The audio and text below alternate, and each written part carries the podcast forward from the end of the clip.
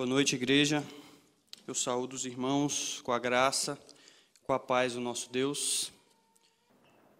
Gostaria de agradecer ao conselho, mais uma vez me convidou e está dando a oportunidade de pregar a palavra de Deus. É um prazer enorme. Eu e o Jefferson, a gente ficou uma semana sem comer e dormir direito. Mas tá bom, antes era um mês. Está melhorando. Mas mesmo assim, é um prazer, uma honra e um privilégio estar aqui. Espero pregar a palavra com fidelidade e que os irmãos a recebam como a palavra de Deus que ela é. Por favor, abram suas Bíblias no Evangelho de Lucas. Nós estamos expondo o Evangelho de Lucas há um bom tempo. Estamos chegando no final. Hoje nós estudaremos Lucas capítulo 18, e leremos do versículo 31 ao versículo 43. Diz assim a palavra de Deus. Tomando consigo os doze, disse-lhe Jesus: Eis que subimos para Jerusalém, e vai cumprir-se ali tudo quanto está escrito por intermédio dos profetas no tocante ao Filho do Homem pois será ele entregue aos gentios, escarnecido, ultrajado e cuspido, e depois de o açoitarem, tirar-lhe-ão a vida, mas ao terceiro dia ressuscitará. Eles, porém, nada compreenderam acerca destas coisas, e o sentido destas palavras era-lhes encoberto, de sorte que não percebiam o que ele dizia. Aconteceu que, ao aproximar-se ele de Jericó, estava um cego assentado à beira do caminho, pedindo esmolas. E ouvindo o tropel da multidão que passava, perguntou o que era aquilo. Anunciaram-lhe que passava Jesus, o Nazareno. Então ele clamou: Jesus, filho de Davi, tem compaixão de mim. E os que iam na frente o repreendiam para que se calasse. Ele, porém, cada vez gritava mais: Filho de Davi, tem misericórdia de mim. Então parou Jesus e mandou que lhe o trouxessem. E tendo ele chegado, perguntou-lhe: Que queres que eu te faça? Respondeu ele: Senhor, que eu torne a ver. Então Jesus lhe disse: Recupera a tua vista, a tua fé te salvou. Imediatamente tornou a ver e seguia-o glorificando a Deus. Também todo o povo, vendo isso, dava louvores a Deus. Essa é a palavra do Senhor. Vamos orar. Senhor Deus, Santo, poderoso, grandioso Pai. Louvado seja o Senhor, meu Deus. Obrigado, Pai, pela tua palavra, pelo Evangelho de Lucas, pelas histórias reais aqui contidas a respeito do nosso Senhor Jesus. Que o Senhor possa abençoar a pregação da tua palavra, meu Pai Abençoa o pregador e abençoe os irmãos que ouvem a tua palavra, meu Deus. Abra os nossos olhos, Deus, tanto físicos quanto espirituais, para que possamos ver o Senhor, a tua glória, a tua majestade. Em nome do Senhor Jesus. Amém. Qual é o seu sentido favorito? Se você tivesse que escolher algum entre os seus cinco sentidos, talvez o favorito ou o que você julgue ser o mais importante? Qual você escolheria? Essa é uma pergunta difícil de responder. Muitos não sabem, precisam pensar e eu acredito que ela talvez não terá uma resposta exata. Mas a maioria das pessoas, quando param um tempinho para pensar, acabam respondendo a visão. A visão para mim é o sentido que eu julgo ser mais importante, ou ser o meu sentido predileto, favorito. Se eu tivesse que escolher um, eu escolheria a minha visão. A capacidade do ser humano ver, enxergar, é um dom maravilhoso que Deus deu ao homem e Deus deu à parte da sua criação. Parte da criação, inclusive, enxerga muito melhor do que nós. Por meio da visão, desse sentido, nós contemplamos e nós conseguimos apreciar a criação de Deus que está ao nosso redor. Vemos cores, vemos luzes, vemos formas. Deus deu o olho, Deus deu a capacidade de enxergar. Deus deu a criação e toda a sua diversidade para que consigamos olhar. Aristóteles, o filósofo, ele dizia ou disse na sua metafísica que o ser humano ele tem um anseio interno por conhecer. Ele deseja conhecer coisas. E ele apontava como prova disso o prazer que o ser humano tem no ato de ver, de enxergar. E de fato, se pararmos para pensar nisso, isso é verdade. 90% da curiosidade humana consiste em ver, olhar. Não é tocar, não é ouvir, não é cheirar. Tanto que quando você ouve alguma coisa, a sua reação imediata é olhar em direção àquilo. Então, o ato de ver e de olhar é algo muito importante. A Bíblia reconhece isso. E ele está diretamente relacionado com o conhecer alguma coisa. Hoje, meus irmãos, nós estudaremos um texto que trata da capacidade que as pessoas têm de ver, de enxergar, tanto física quanto espiritualmente. Alguns, vendo claramente, não tendo nenhum problema em seus olhos, não conseguem ver aquilo que está à sua frente, não conseguem enxergar, entender. Outros, a gente vai ver isso hoje, olhando apenas para a escuridão, entendem muito mais. Vêm à luz, vêm com clareza. Lucas, o médico, nos mostrará hoje o nosso Senhor Jesus Cristo, cumprindo a sua missão rumo a Jerusalém e pelo caminho ele encontra alguns cegos. Hoje, de forma bem resumida, nós veremos que nosso Senhor Jesus Cristo cumpre a sua missão de levar cura e salvação para todos os perdidos rumo a Jerusalém. Nós veremos isso em três pontos, e o primeiro deles é que Jesus Cristo cumpre a palavra de Deus. Ele não para até que ele morra. Nós estamos vendo no, nos últimos, nas últimas semanas, Jesus Cristo está indo para Jerusalém.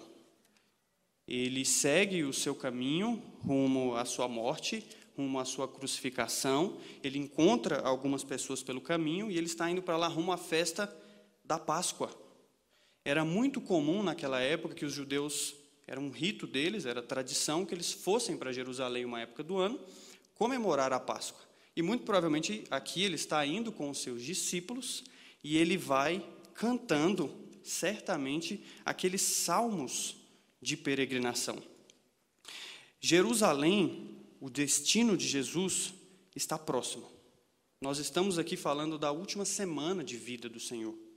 E nós podemos notar, ao acompanhar todo o evangelho que nós estudamos, que os problemas vão ficando mais sérios vão acontecendo coisas, confrontações, acontecimentos no caminho de Jesus, e ele nos mostra e diz, por algumas, alguns textos que nós vimos, que está ficando sério. Alguns problemas estão acontecendo e problemas vi, maiores viriam. Então, para deixar impresso isso na mente dos discípulos, para colocar no coração deles, ou pelo menos para relembrar eles, tinham três anos que eles estavam caminhando, de que algo sério estava para acontecer, Jesus chama os discípulos, os doze, para um canto, os afasta, e ele diz para eles o quê? Versículo 31. Jesus diz assim: Tomando consigo os doze, disse-lhe Jesus: Eis que subimos para Jerusalém. Esse subindo para Jerusalém aqui, ele deve ser interpretado tanto de forma física, eles realmente estavam subindo para Jerusalém, mas também de forma espiritual. Não era apenas os pés deles, o corpo que estava indo para Jerusalém, mas o coração deles. Lá em Jerusalém era onde, antigamente, os judeus iam para fazer os seus sacrifícios e entregar-lhes as suas oferendas para adorar a Deus. Agora, Jesus está subindo para Jerusalém e levando uma outra oferenda para lá. Jesus está levando a si mesmo como oferenda pelo pecado do mundo. E ele sabe disso. Então ele chama os discípulos, os doze, e faz para eles uma predição. Essa que nós lemos aqui é a terceira predição de Jesus a respeito da sua paixão e da sua ressurreição.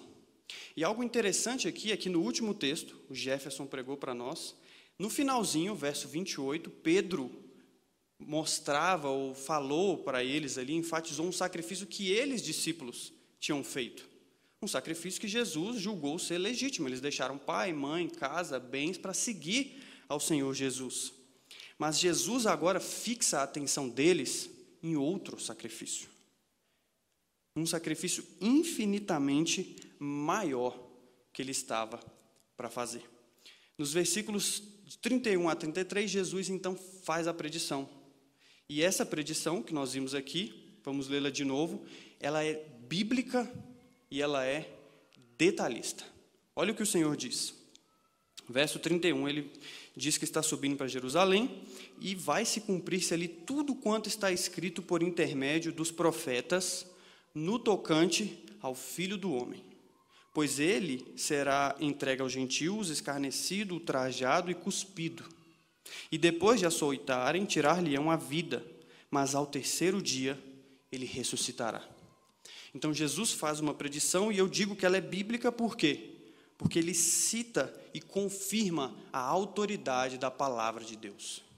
Jesus cita os profetas, os textos do Antigo Testamento, e ele vira para os seus discípulos e diz: Isso vai se cumprir. Jesus faz uma predição bíblica e ela é detalhista porque ele descreve com minúcias como que aquilo ia acontecer. Como que aquilo que os profetas disseram, escreveram, profetizaram, vai se passar com ele.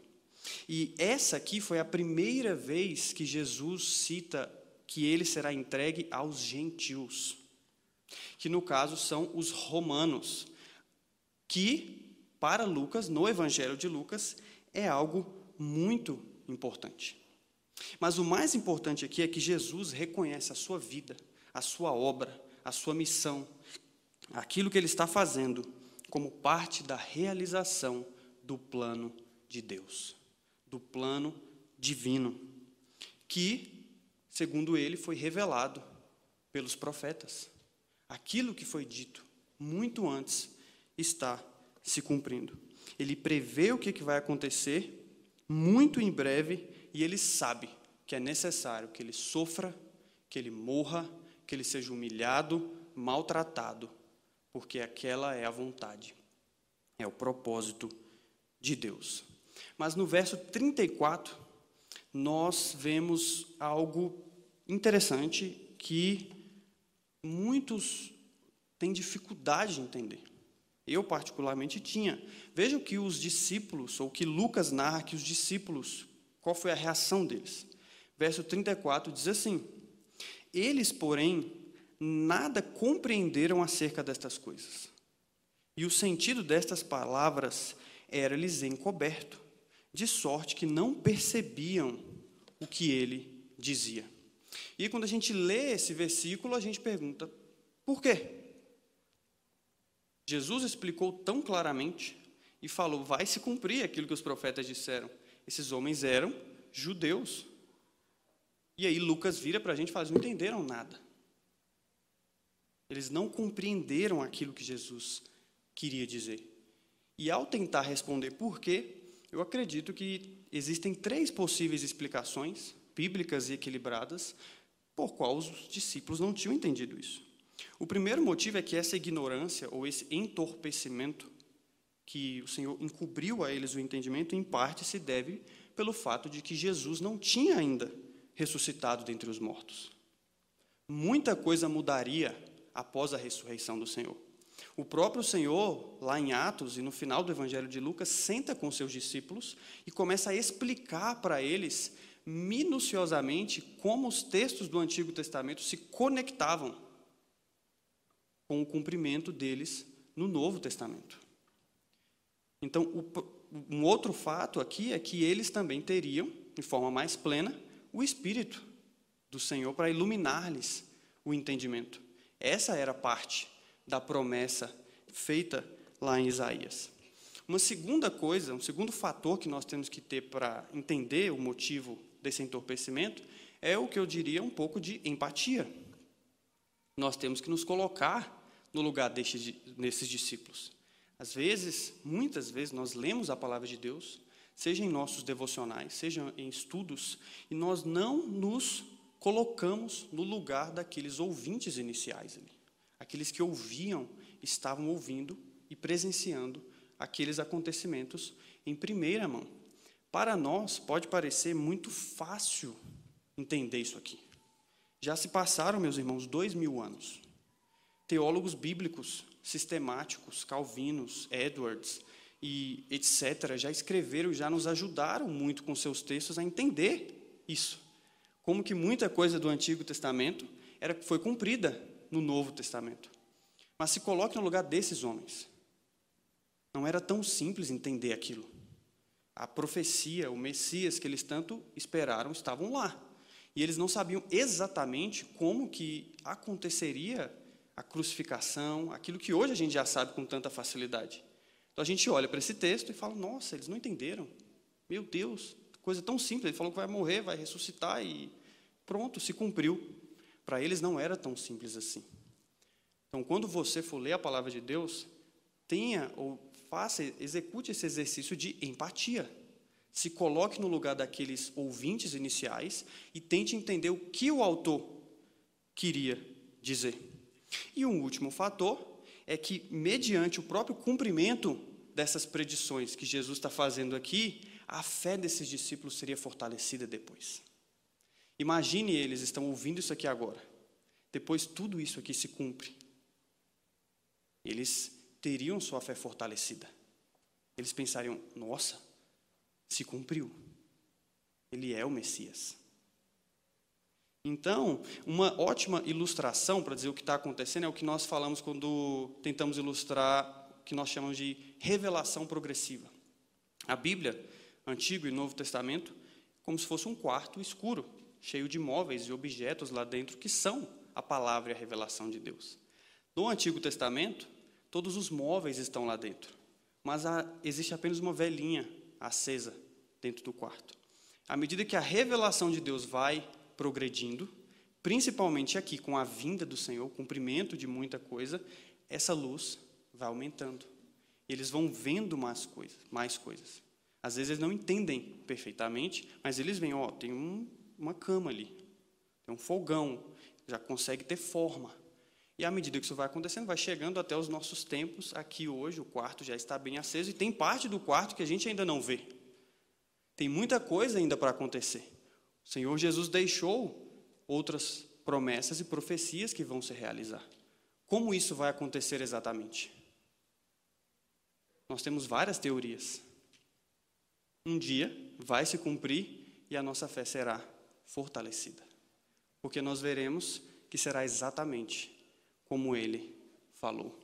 Uma vez eu ouvi um teólogo dizendo: Uma coisa eu tenho certeza, no final dos tempos, quando pré-milenistas, pós-milenistas e amilenistas virem a volta do Senhor Jesus, um vai virar para o outro e dizer: Eu não te disse que seria assim? Vai acontecer o que ele disse, meus irmãos. É uma, um outro ponto muito interessante aqui que nós temos dificuldade de ver nesse texto, nessa pequena perícope, é a ênfase que o Senhor Jesus dá na autoridade da palavra de Deus. Note, existe no meio, na nossa vida, uma, às vezes, um conflito entre o que nós chamamos de autoridade da palavra e a nossa experiência. Às vezes a gente não sabe o que vem primeiro, o que é mais importante. É a Bíblia e o que ela diz, ou é a nossa experiência? Aquilo que a gente vive, que a gente sente. O Senhor Jesus responde aqui para a gente. Não diretamente, mas essa situação, Ele é a experiência encarnada. Mas ele aponta para quê? Para dar autoridade ao seu argumento e à sua predição para os profetas, para a palavra de Deus. Ele poderia virar para os seus discípulos e falar: Eu estou vendo aqui, o Senhor me revelou, eu sou Deus, tive uma visão, é isso que vai acontecer. O Senhor Jesus não faz isso. O Senhor Jesus vira para eles e diz: Os profetas disseram assim, está escrito, vai se cumprir. A palavra de Deus tem autoridade. E, infelizmente, no nosso meio, quantas vezes irmãos acabam colocando as suas experiências acima da palavra de Deus? Seus sentimentos. Às vezes a palavra de Deus diz para você: não namore essa pessoa, não case com essa. Mas você sente, você está apaixonado, você sente paz, é uma porta aberta e você acaba negligenciando deixando um pouquinho de lado, cauterizando sua consciência de leve para fazer a sua vontade. Você é cristão? Faça como seu Senhor. Palavra de Deus. Experiência. A palavra de Deus é a nossa maior autoridade. É a certeza de que é Deus falando conosco. Essa era a primeira coisa que nós tínhamos que ver hoje. Jesus afirma a autoridade da palavra de Deus e reconhece a sua vida e a sua mensagem como cumprimento dela. Mas para quem que é essa mensagem? Para quem é o evangelho que o Senhor Jesus veio trazer? Vamos então para o nosso segundo ponto. O evangelho é para todos os perdidos. Acompanhe comigo a palavra de Deus a partir do verso 35. Aconteceu que, ao aproximar-se ele de Jericó, estava um cego assentado à beira do caminho pedindo esmolas. E ouvindo o tropel da multidão que passava, perguntou o que era aquilo. Anunciaram-lhe que passava o Nazareno. Jesus aqui continua a sua viagem para Jerusalém e Jericó está no caminho. Ele segue o seu rumo, uma multidão segue ele, e ao aproximar-se de Jericó, ele se depara, Lucas narra aqui um acontecimento, de um encontro com um cego. Lá em Marcos, eles dão nome a esse cego. Marcos chama ele de Bartimeu. E a primeira coisa que eu acredito que nós devemos notar nessa narrativa é a condição miserável desse cego.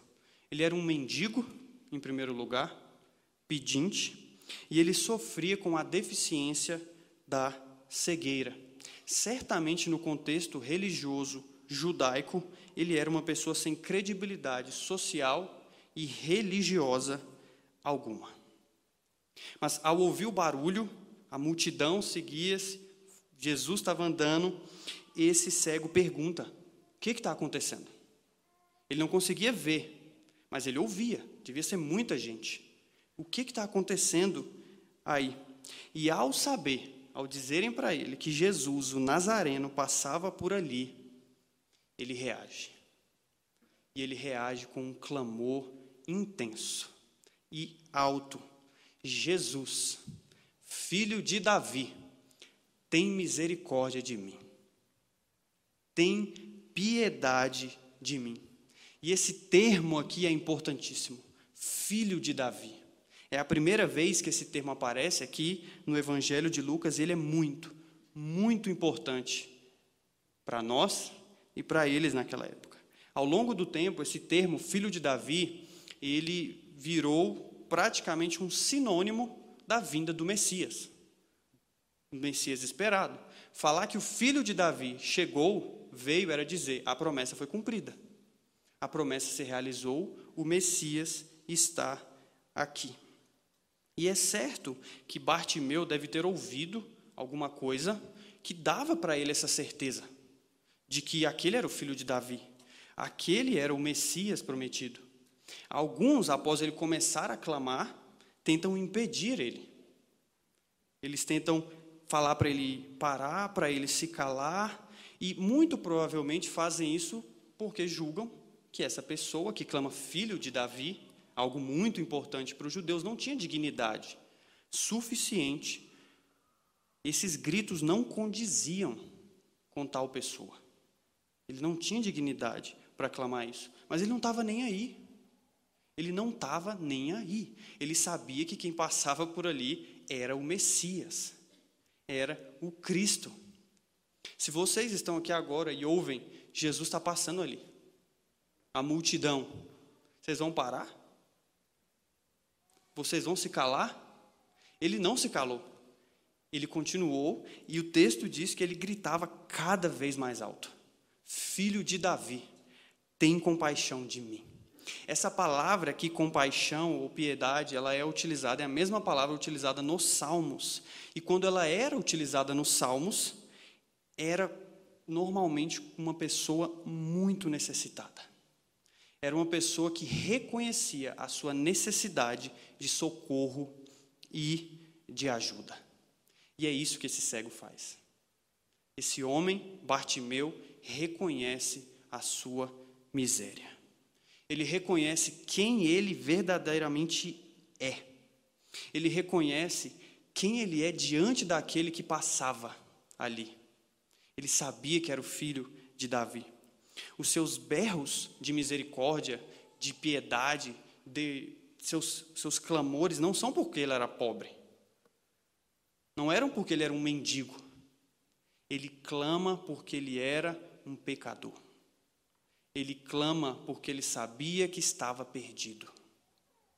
Ele clama por causa da sua posição espiritual e não meramente por causa da sua posição social ou religiosa. Ele sabe que ele é um perdido, ele reconhece que ele tem que ser encontrado. Ele reconhece o que, que a sua alma mais anseia e ele sabe o que está passando por ali. Ninguém vai parar ele. Ele vai clamar até o Senhor Jesus ouvir. E a questão aqui nesse texto, é importante a gente lembrar isso, não é pela condição miserável de mendigo desse cego. Não tem nada a ver, meus irmãos, com o evangelho para os pobres. Evangelho social aqui. O texto que virá, o próximo, será pregado aqui na igreja, fala de Zaqueu. E qual é a diferença? Primeiro, o texto de cego de Jericó, um pobre mendigo sendo salvo. Logo depois, o texto de Zaqueu. O que, que Zaqueu era? Rico. Ou seja, aqui vemos um pobre clamando por um perdão, sendo salvo. Lá a gente vai ver um rico entrando no reino de Deus. Então não existe aqui uma preferência pelo pobre, pelo rico. O evangelho de Cristo, meus irmãos, transcende esse espectro, esse espectro político social. O evangelho do rei Jesus é para os perdidos. É para os pecadores. É para os necessitados, os pobres de espírito, os que reconhecem o que realmente são diante de Deus, diante do rei se você é pobre, se você é rico e você não reconhecer e não clamar, filho de Davi, tem misericórdia de mim. Esse evangelho não é para você. Ele é para os pecadores. E foi inevitável ler esse texto e não lembrar de, da minha própria experiência pessoal. Creio que Muitos aqui não conhecem um pouco da minha história. Antes, quando, eu me converti, eu saía contando para todo mundo. Todo mundo sabia do meu testemunho. Do quem eu era, do que Jesus fez comigo, como Jesus me chamou. E aí eu percebendo assim, a gente para de falar. A gente para de contar que o Senhor Jesus chamou a gente. Que a gente ouviu o filho de Davi passando. E a gente clamou por misericórdia. E ele atendeu. Os irmãos não sabem, mas eu me converti em 2012, vão fazer seis anos, e antes de me converter, eu era mendigo. Não fisicamente ou socialmente, mas espiritualmente. Eu tive oportunidade de trabalhar um tempo no mundo da moda como modelo. Pode não parecer hoje, às vezes as pessoas olham e falam: Nossa, você mudou. Mas, mas acreditem se quiser, minha esposa está ali para comprovar. Eu tenho fotos, álbum, trabalhos, um monte de coisa. E eu, meus irmãos, me eu era o que a gente podia dizer de muito ímpio, muito pecador, um mendigo espiritual, um perdido, orgulhoso, prepotente, arrogante. Mas uma coisa eu tinha, eu ansiava pela verdade, pelo conhecimento. Isso está aqui dentro. O próprio Aristóteles reconheceu isso. É do ser humano essa natureza. E um dia, um dia, eu, eu já estava nessa busca, tentando encontrar a verdade, a sabedoria, essas coisas. Um dia, 15 minutos, dentro de um carro, uma pessoa pregou para mim. Eu entrei naquele carro, no inferno. Eu saí dele salvo. Disso eu tenho certeza. E eu leio esse texto, eu só me vejo nesse cego de Jericó. E o Messias chamou quando ele chamou, minha vida mudou completamente. Eu não, pessoas tentaram impedir, muitas, muitos amigos, você está louco, para de clamar, para de gritar, quem é esse filho de Davi? Eu não conseguia. Então eu dou esse testemunho bem rápido para lembrar que nós somos esse cego. Se você está aqui hoje, se você já clamou, você é esse cego. Você é parte meu, filho de Davi. E eu pergunto para você hoje, talvez você não seja crente ainda, talvez você já seja, eu creio que a maioria que é. Como você se vê? Muitos de nós, infelizmente, sofrem de um orgulho, de uma arrogância e não consegue se colocar no lugar desse cego. Não consegue reconhecer a miséria. É um, uma autossuficiência, acha que não precisa do Messias, acha que não é pecador. E uma coisa eu te digo hoje, meu irmão. Se você quer ser curado, a primeira coisa que tem que acontecer é você ser quebrado. Se você não reconhecer que você é um mendigo espiritualmente e que você precisa, depende completamente do filho de Davi e da misericórdia dele, não tem espaço para você no reino dele. Porque o reino dele é para aqueles que reconhecem o seu estado de mendigo espiritual, de dependente completo dele. Não é à toa que o que ele predisse que ele teria que fazer era algo extremamente cruel e doloroso. Porque para te salvar é só o Senhor, Deus, na cruz, morto e ressurreto, então, o que eu digo a vocês hoje é, meu irmão, não seja um cego. Infelizmente, nós nos achamos superiores ao Bartimeu, superiores ao cego de Jericó. A gente tem vergonha de reconhecer a nossa miséria.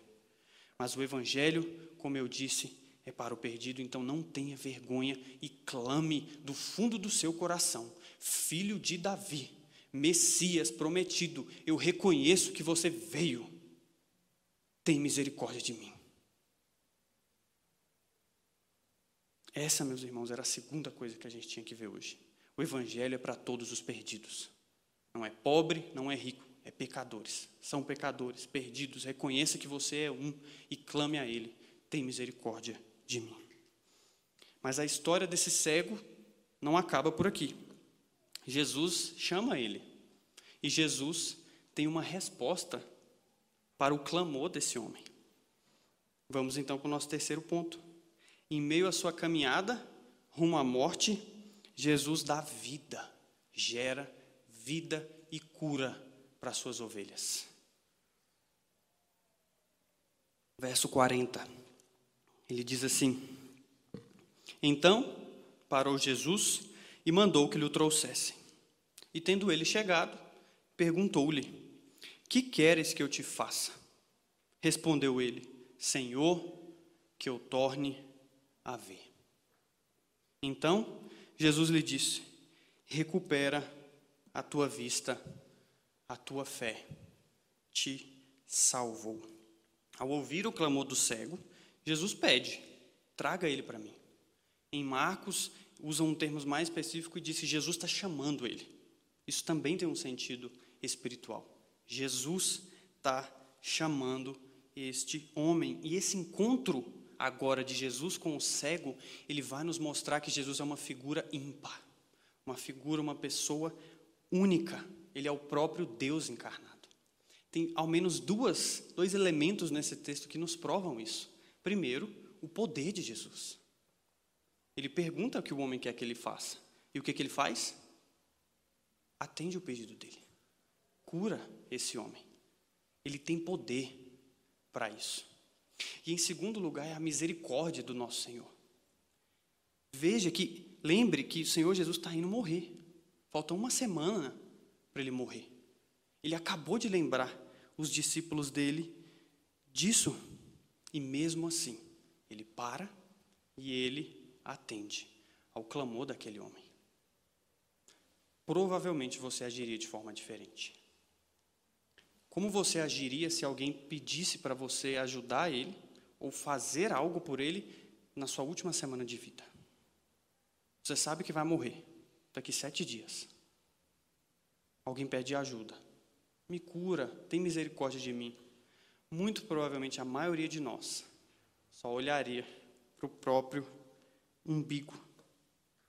Jesus, o nosso Senhor, sabe que a morte está esperando ele e mesmo assim ele continua sendo amoroso, misericordioso e atencioso. Essa é a natureza dele. Ele é um Deus de misericórdia, de amor. E ele atende, ele para e tem compaixão para esse cego. Quando o cego chega, Jesus faz uma pergunta para ele: O que quer que eu te faça? E essa pergunta, muitos vão falar, mas olha, Jesus não sabe já o que ele vai pedir. Por que já não cura? Mas não é assim que acontece na nossa vida. Muitas vezes as pessoas perguntam se Deus já sabe, por que eu tenho que orar? Porque Deus quer. Deus escolheu essa forma para atender os nossos pedidos. Jesus perguntou para aquele homem o que ele queria, porque ele queria ouvir o pedido do cego. E a resposta de Bartimeu nos mostra que esse homem realmente sabia quem estava na frente dele. Mesmo sem poder enxergar, mesmo sem poder ver, ele sabia que o homem que estava na frente dele era o Messias, era o filho de Davi. Perceba, meus, meus caros, que o que nós pedimos para alguém ou para uma pessoa está diretamente relacionado com a capacidade que essa pessoa tem de cumprir aquilo. Você não vai virar para o seu colega de trabalho, para o seu vizinho, ou para quem aí está do seu lado e falar: me cura. Restaura algo em mim, faça um milagre. Você pede isso para quem você crê, você tem fé de que tem capacidade de realizar aquilo. Ele pede para ser curado, pois ele crê, ele tem fé que Jesus tem a capacidade de realizar o seu pedido. Jesus faz o que então? Cura ele e diz: A tua fé te salvou. Aqui é outro termo que às vezes a gente não entende lendo esse texto. Ué, mas o Bartimeu pediu para ser curado. E Jesus cura ele e fala: Tua fé te salvou. O que, que isso aqui quer dizer? Primeira coisa é que a palavra que usada para salvou é a mesma palavra usada para curou.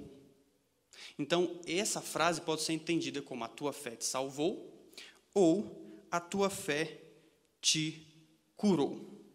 Antes de explicar mais ou menos o que pode ser isso, acho que mais importante ainda é entender que a fé aqui não foi a causa da cura. Não foi porque ele tinha fé que ele foi curado. A fé aqui foi o meio pelo qual Deus escolheu curar esse homem. Às vezes a gente entende errado.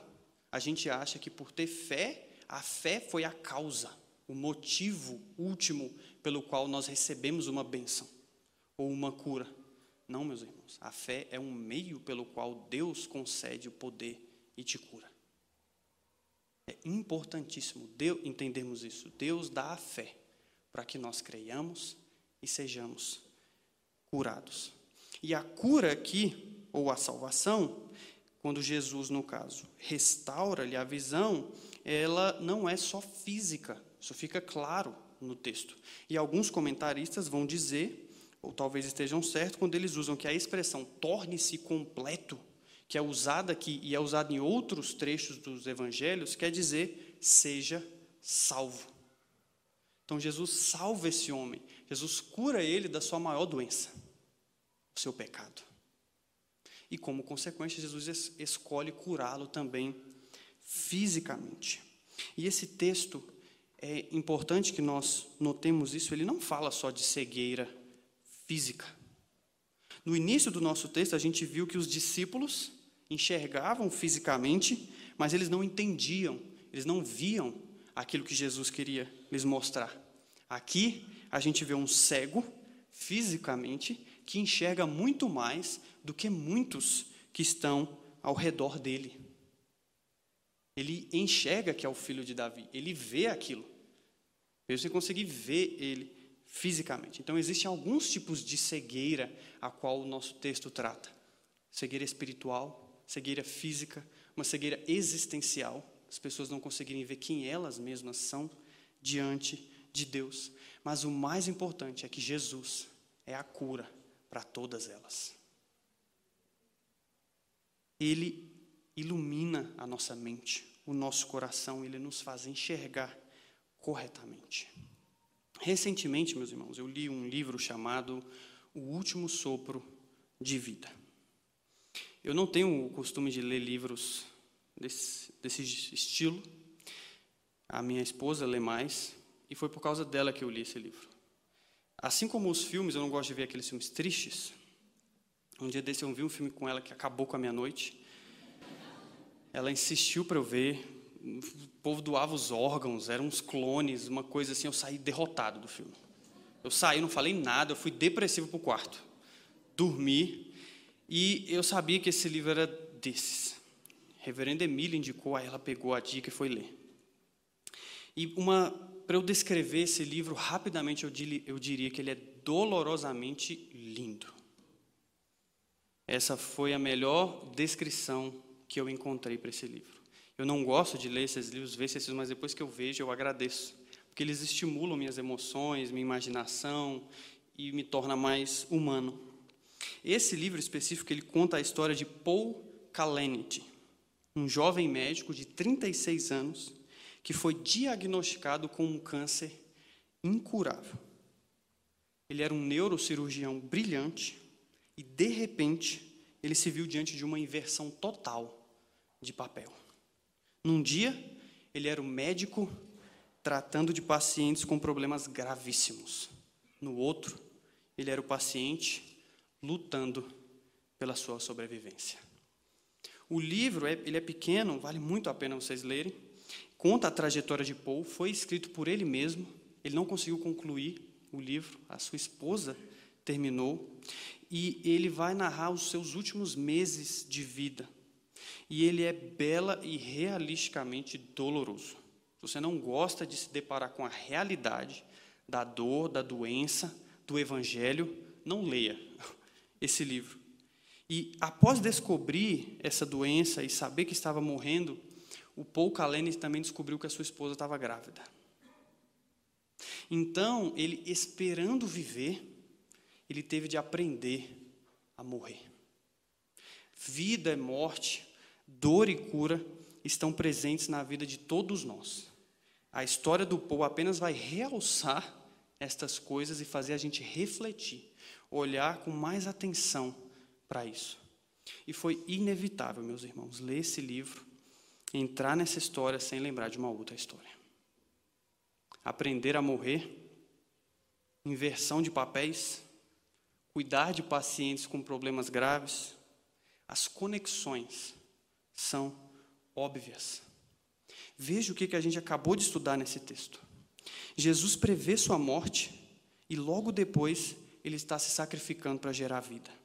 O Paul morreu preocupado com a sua, que a sua pequena filha lembrasse de que tinha um pai. Cristo morre para que a gente não morra. E ele não para até morrer. Ele não para até vencer a morte. Para que a gente possa viver. Cristo dá o último sopro de vida, para que nós tenhamos o primeiro. Ele não parou e ele não parará. Jerusalém está próxima. E lá, meus irmãos, nós poderemos enxergar, nós poderemos ver espiritualmente, fisicamente, existencialmente, da melhor forma que a gente nunca conseguiu aqui. Ele previu a morte dele, ele morreu. Ele viu sua ressurreição. Os profetas disseram: ele ressuscitou. Enquanto ele caminhava para a cruz, ele curou muitos, ele abriu seus olhos, ele gerou vida em meio à morte. Mas as predições dele, meus irmãos, não foram apenas de morte e de ressurreição. A palavra de Deus, que tem autoridade, e o nosso Senhor disseram e dizem que um dia ele vai voltar. Ele vai voltar para buscar aquilo que ele deixou. Você compreende? Ou você não entende? Então clame, meu irmão. Clame ao filho de Davi, porque ele vai voltar. Eu digo para você, vão tentar impedir. Com certeza já estão tentando. Não parem. Clame ao filho de Davi. O que, que você quer que eu te faça? Pergunta o rei Jesus. Ah, Senhor, eu quero enxergar. Eu quero ver quem eu sou diante de Ti. Eu quero ver minha miséria em busca da riqueza dEle. Eu quero ver a Tua glória. Eu quero ver você, Senhor. Oremos. Senhor Deus, Tenha misericórdia de pecadores, cegos. Conceda-nos, Pai, a tua graça. Nós sabemos, Deus, que aqui a gente pode não ver, não enxergar fisicamente, espiritualmente, mas nós sabemos que um dia nós veremos. Nós veremos o Senhor voltar, o Senhor nos curar, o Senhor nos restaurar e nos resgatar, Pai. Abençoa-nos, Deus. Em nome do Senhor Jesus. Amém.